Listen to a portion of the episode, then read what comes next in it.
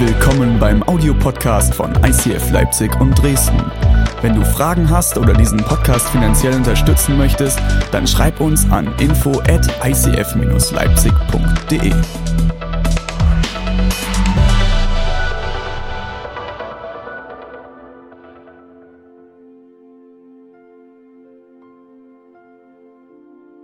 Wir haben heute den letzten Teil unserer aktuellen Predigtserie Selbstlos. Und äh, wir haben heute das grande Finale, okay?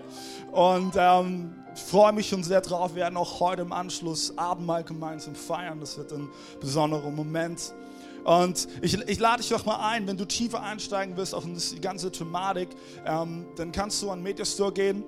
Wir haben extra ein Buch rausgesucht äh, zu dieser Predigtserie.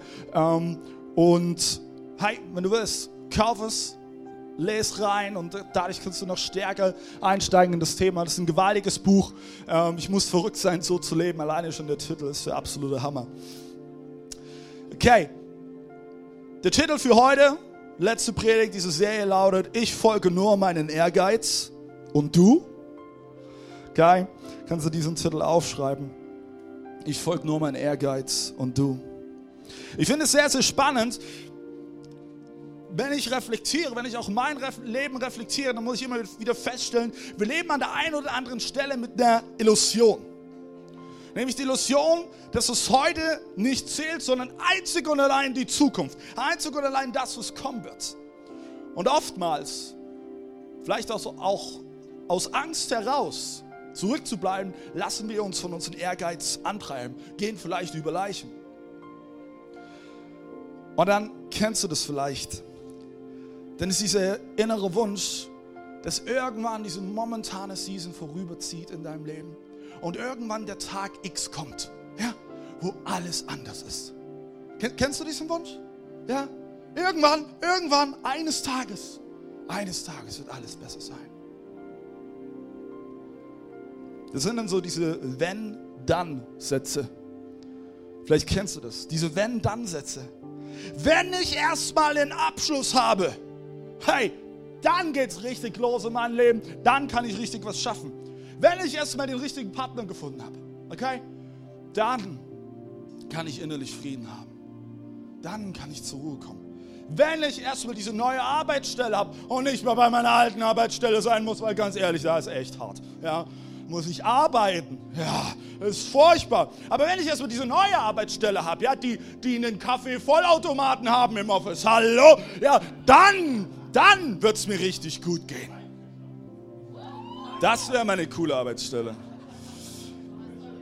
Oder, hey, wenn ich erstmal die Position eines Managers habe, dann kann ich wirklich was erreichen. Dann, dann, dann kann ich wirklich den Leuten zeigen, dass ich auch was zu sagen habe. Wenn wir erst einmal unser erstes Baby bekommen, dann, dann sind wir richtig Familie. Das Spannende ist, ich glaube, hinter dieser Denkweise steckt ein Problem, weil spätestens, wenn die Zukunft zum Heute geworden ist, stellst du fest, dass es nicht alles so glanzvoll ist, wie du es dir vorgestellt hast. Spätestens beim Kind stellst du nämlich fest, Windeln wechseln. Hallo? Da geht's los. Und, und weißt du, wenn die Zukunft zum Heute geworden ist, stellst du vielleicht auch fest, hey, auf einmal sind es neue Träume, die du hast. Neue Herausforderungen, die du hast. Neue Pläne, die du schmieden willst. Du hast eine ganz neue, neue Lebenssituation.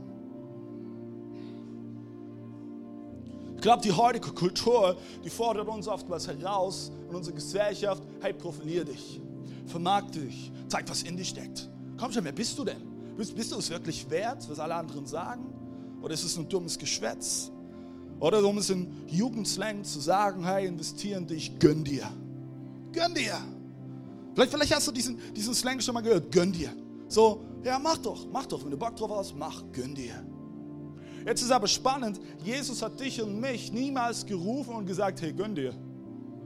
Also ich weiß nicht, was du für eine Bibel liest, ich lese es nicht in meiner Bibel, steht nirgendwo drin, sondern Jesus, was Jesus gesagt hat, hey, wer mir nachfolgen will, Sie muss sich verleugnen. Okay, halt mal David, halt mal David. Ich habe gedacht, Christsein ist super easy und auf einmal wird alles entspannter. Klar, wir lesen zwei unterschiedliche Bibeln. Matthäus, Matthäus 16, 25, das ist der Vers von letzter Woche. Wer aber sein Leben für mich aufgibt, der wird es für immer gewinnen. Und das ist, sind wir ehrlich, das ist der Punkt, das geht über unseren Verstand hinaus, oder? Hä?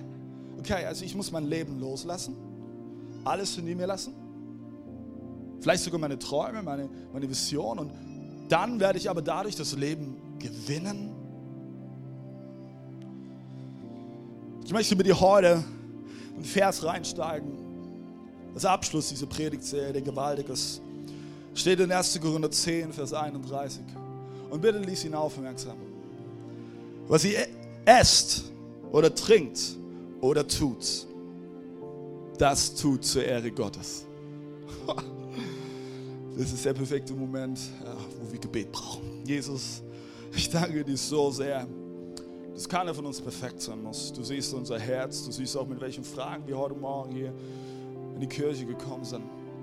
Und Heiliger Geist, ich bitte, dass du die Atmosphäre jetzt in diesem Raum prägst.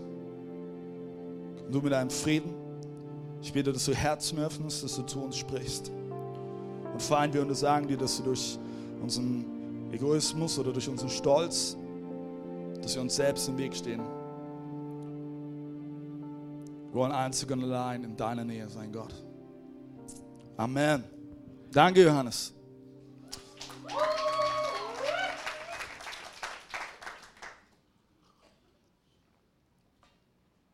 Ich weiß nicht, wie es dir geht, wenn du diesen Vers liest, was ihr esst oder trinkt oder tut, das tut zur Ehre Gottes.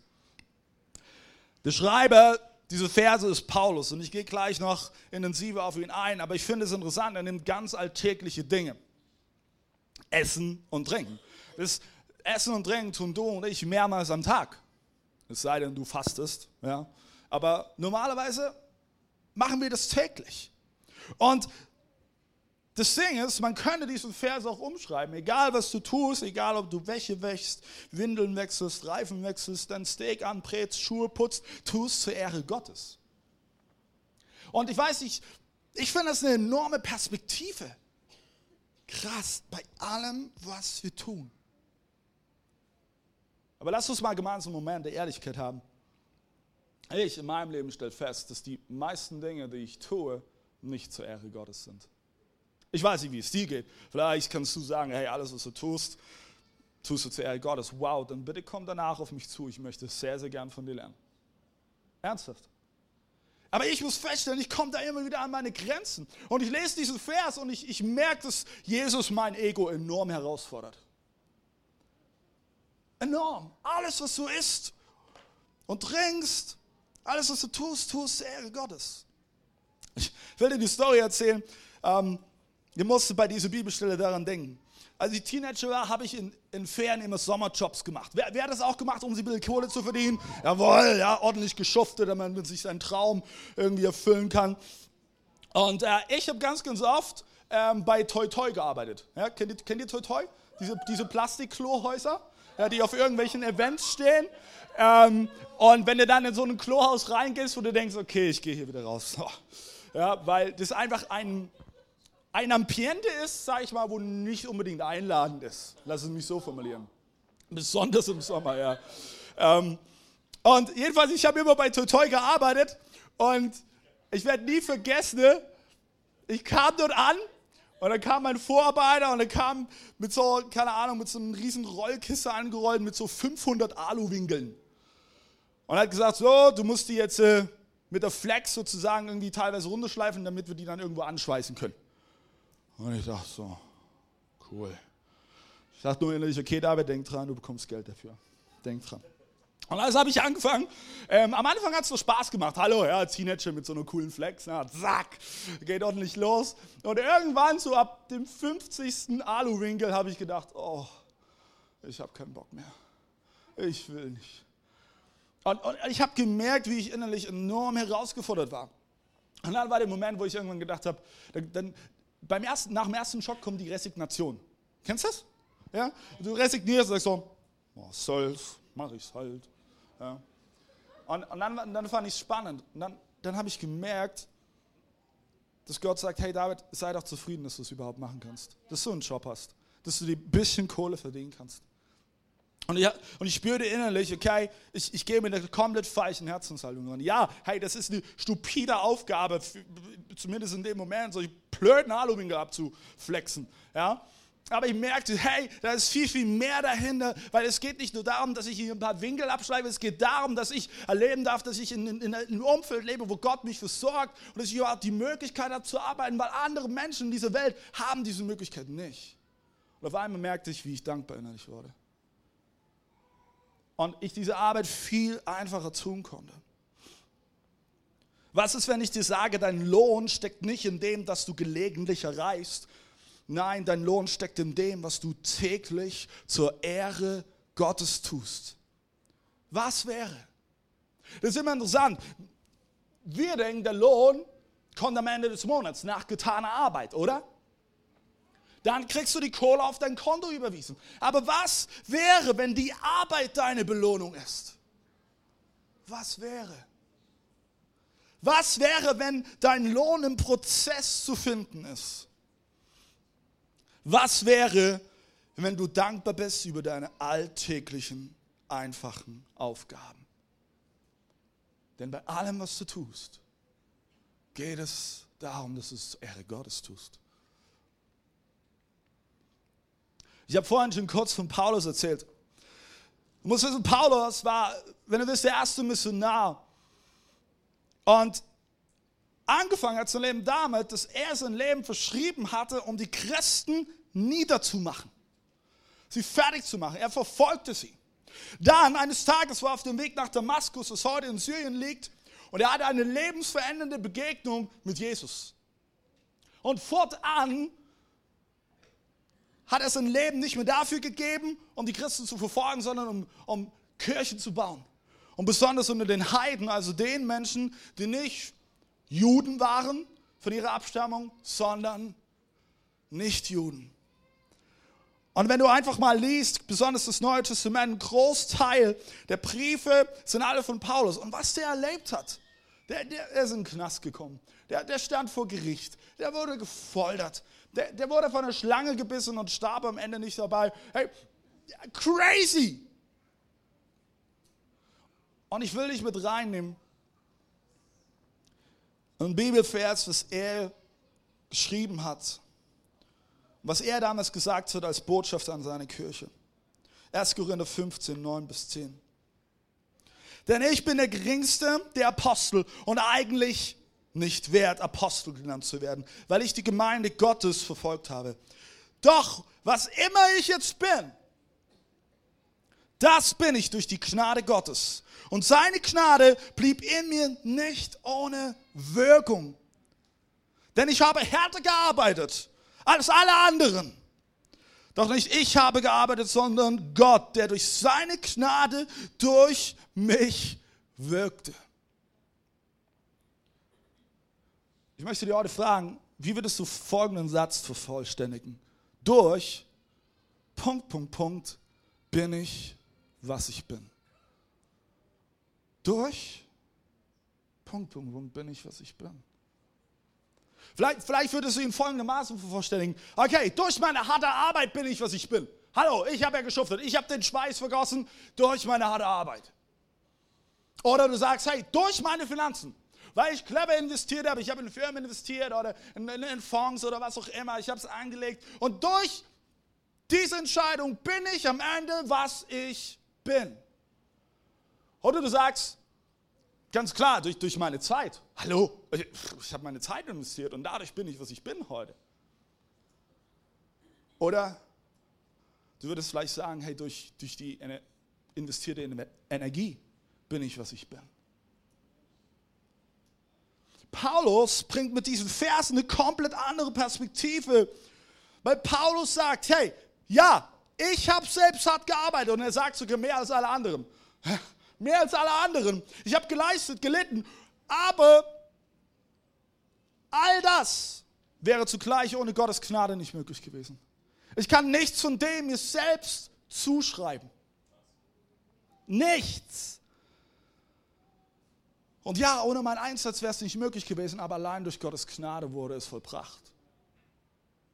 Und jetzt ist ein interessanter Punkt. Ich weiß, das ist schon fast philosophisch. Ähm, was wir gerne auseinanderreißen, und es gehört für Paulus zusammen, nämlich Gnade und Arbeit. Okay, seid ihr am Ball? Können wir mir folgen? Gnade, Gnade bedeutet am Ende eine unverdiente Gunst, unverdiente Zuneigung, Hilfe, Liebesbeweis, Güte, Nachsicht. Eine schonende Wohltat, ohne dass du erwartest, etwas zurückzubekommen. Und jetzt kommt's. Die Gnade Gottes bleibt niemals ohne Auswirkung. Niemals. Wenn Gottes Gnade an, dein, an deinem Leben am Wirken ist, wird es immer eine Auswirkung haben. Immer eine spürbare Auswirkung haben. Und das sagt Paulus am Ende. Und vielleicht sitzt du heute hier und sagst, hey David, willst du mir sagen, alles, was ich heute bin, das, das, das habe nicht ich selbst erreicht? Nein. Ja, du warst es, der, der geschwitzt hat. Du warst es, der gearbeitet hat. Du warst es, der geschuftet hat. Aber wer hatte die Gaben dafür zur Verfügung gestellt? Wer war es? Gott. Wer hatte die Kraft ermöglicht? Gott. Allein durch seine Gnade bist du, was du heute bist. Wow. Das ist krass. Ich glaube, es gibt oftmals drei Stolpersteine, die uns auf dem Weg zu dieser Perspektive zum Fallen bringen können. Und die erste, erste Stolperstein ist unsere Komfortzone. Wir haben alle eine Komfortzone, oder? Und unser Ziel ist es, dass wir es uns möglichst kuschelig machen in dieser Komfortzone. Und dann hockst du in deiner Komfortzone und du denkst, ah, also wenn ich ein Haus hätte, dann wäre ich wirklich zu Hause. Ja. Und ey, ich bräuchte einen besseren Boss. Weil ganz ehrlich, den Boss, den ich momentan habe, der ist jetzt nicht der Renner. Oh, ich glaube, ich brauche eine neue Kirche. Oh ja, das ist mir zu anstrengend hier. Oh, ich, ich muss mehr Geld verdienen. Ja, weil, weil dann, weil dann, dann kann ich richtig was machen. Ah, der Pastor ist auch nicht so der Renner, ne? Also, sind wir mal ehrlich, mal Butter bei den Fische, ne? Also. Und das Ding ist, wir versuchen es uns irgendwie gemütlich zu machen, unsere Komfortzone, dass wir uns zurücklehnen können und denken, Woo, gönn dir. Aber weißt du, was wir verwechseln?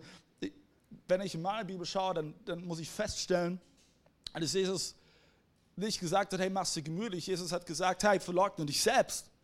Verleugne dich selbst. Lass los. Und weißt du was? Komfort hat noch nie die Welt verändert. Bist du dir das bewusst? Komfort war es noch nie, was es die Welt verändert hat. Du kannst dir jede Geschichte anschauen eines Weltveränderers. Er musste immer Dinge zurücklassen. Er musste Opfer bringen. Fortschritt hat es nie gegeben, dadurch, dass jemand sagt, ich bin raus. Das mal die anderen machen.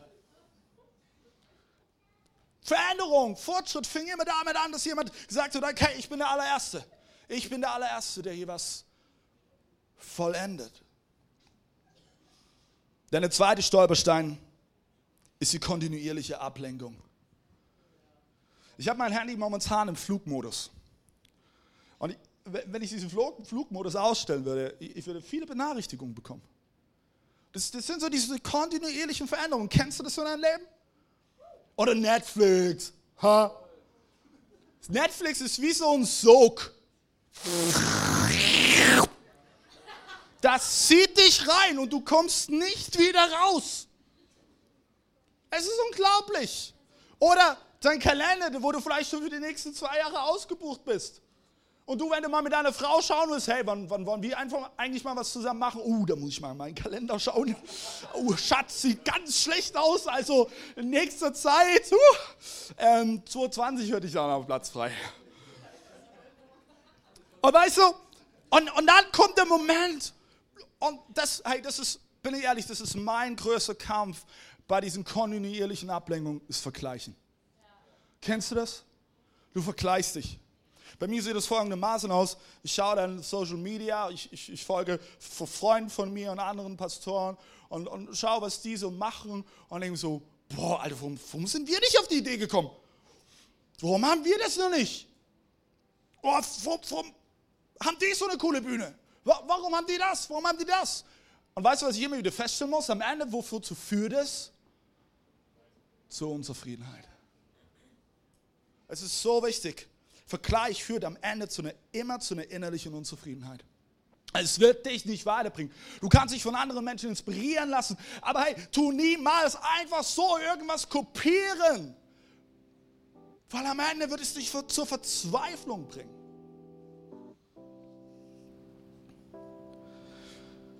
Der dritte Stolperstein ist, glaube ich, die ständige Versuchung aufzugeben. Kennst du das? Ich will mal ein bisschen aus dem Nähkästchen plaudern. Ich kenne dieses Gefühl als Pastor zu gut. Dieses Gefühl aufgeben zu wollen.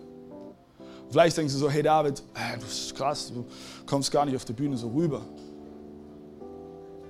Aber deswegen sage ich es dir. Ich, ich kenne dieses Gefühl. Ich kenne diese innerlichen Stimmen, die sagen, hey, lass es lieber. Die akzeptieren dich nicht. Hör auf, du, du wirst es nie schaffen. Ganz ehrlich, hey, du bist ja gut, was anzufangen, aber du wirst es nie zu Ende bringen. Du bist so schwach dafür. Du wirst es niemals hinbekommen. Ich glaube, jeder von uns hat diese innerlichen Stimmen. Und ich möchte dir heute sagen, das sind Lügen des Feindes, die er dir einreden will, in denen er dich schwächen will, in denen er dich von, von deinem Ziel ablenken will, in denen er dich davon abhalten will, dass du jemand bist, der aufsteht und egal was du tust oder anfasst, es zur Ehre Gottes tust. Es sind, es sind Lügen, die dich davon abbringen wollen, dass du in der Nähe Gottes bist und dass du dich am Ende viel mehr um dich selbst drehst und am Ende bei einer Selbstmitleidsparty landest. Es sind Lügen des Feindes, die er ausspricht. Und ich wünsche mir, Leute, dass wir als Kirche, dass wir so schnell wie möglich immer wieder solche Lügen entlarven, dass wir uns entgegenstellen. Und dass auch wenn du nicht die Möglichkeit hast oder die Kraft hast, die Wahrheit auszusprechen, dass jemand an deiner Seite ist, der sagt, hey, es stimmt nicht. Du, ha, vielleicht kämpfst du gerade eben etwas zu Ende zu bringen, aber ich bin an deiner Seite und ich werde dir helfen. Vielleicht hast du gerade eben das Gefühl, dass du niemand bist. Lass mich dir sagen, du bist wertvoller als alles andere auf dieser Welt.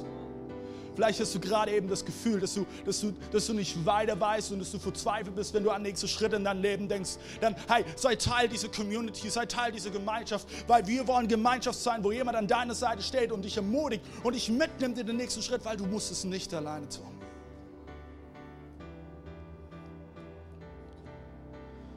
Ich weiß nicht, was es bei dir ist, was dich am Ende immer wieder davon abhält.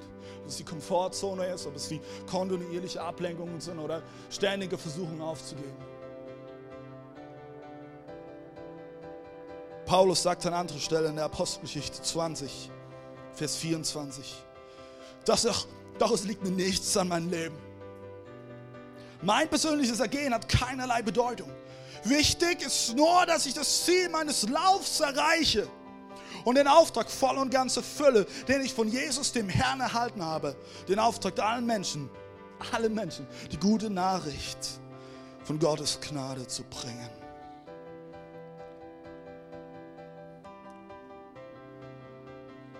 Was ist es, was dich aufhält, das Ziel deines Laufs zu erreichen? Wir sind in dieser Serie selbstlos. Wir werden heute den Sarg zubinden. Und ich glaube, am Ende können wir nur selbstlos werden, wenn wir folgende Perspektive einnehmen. Du als Persönlichkeit stehst mit keiner anderen Person im Wettbewerb. Weißt du das? Einfach weil es keinen anderen Menschen gibt wie dich. Du bist nur Unikat. Du bist keine billige Kopie von, von irgendetwas. Du bist ein Individuum, du bist einzigartig, du bist nicht genauso wie ein anderer und kannst es auch nie werden. Hör auf damit, irgendwie zu versuchen, wie jemand anderes zu werden, weil du wirst es nie werden. Du bist du. Gott hat dich einmalig geschaffen.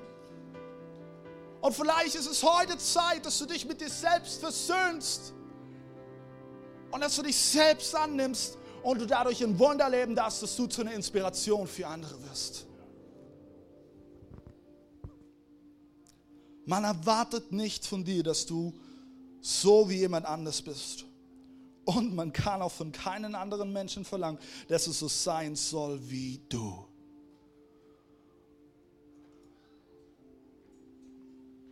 Ich glaube, am Ende sind du und ich bereit. Versteh mich nicht falsch, diese Message predige ich genau so zu mir selbst. Am Ende sind du und ich nur bereit zu sagen, okay, wir gehen diesen Schritt in die Selbstlosigkeit, wenn wir verstehen, dass dein und mein Wert nicht abhängt von dem, was du oder ich tun könnten. Okay, bitte, bitte, bitte folg mir. Der Wert eines Kindes, eines Babys, wenn es zur Welt gebracht wird, ist der gleiche, wie wenn du am Ende deines Lebens stehst und sterben wirst und wieder zu Staub wirst. Hast du das gewusst?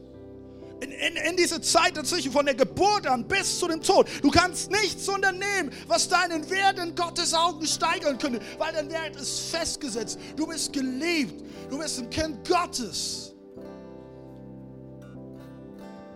Als vor, als vor knapp zwei Jahren meine, meine Nichte Melissa tot zur Welt gebracht wurde und sie nicht einen einzigen Atemzug auf diese Erde atmen konnte, war ihr Wert dennoch der gleiche, wie wenn sie ihr ganzes Leben auf dieser Erde gelebt hätte. Ich sind nur bereit, in diese Selbstlosigkeit zu gehen, wenn wir feststellen, dass, dass dein und mein Wert gleich ist. Und weißt du, was dann daraus entsteht? Freiheit. Freiheit. Freiheit nämlich zu wissen, ich muss mich nicht vergleichen. Freiheit zu wissen, meine Liebe von Gott ist nicht abhängig von dem, was ich tue, sondern das ist Gnade. Könnt ihr mir folgen, Leute? Und dann aus dieser Freiheit heraus merke ich, ich kann selbstlos werden, weil alles von dem, was ich tue, ist am Ende nur möglich aus Gottes Gnade heraus. Und dann kann ich Egal ob ich esse oder trinke, es zur Ehre Gottes tun. Du bist geliebt. Du hast Wert.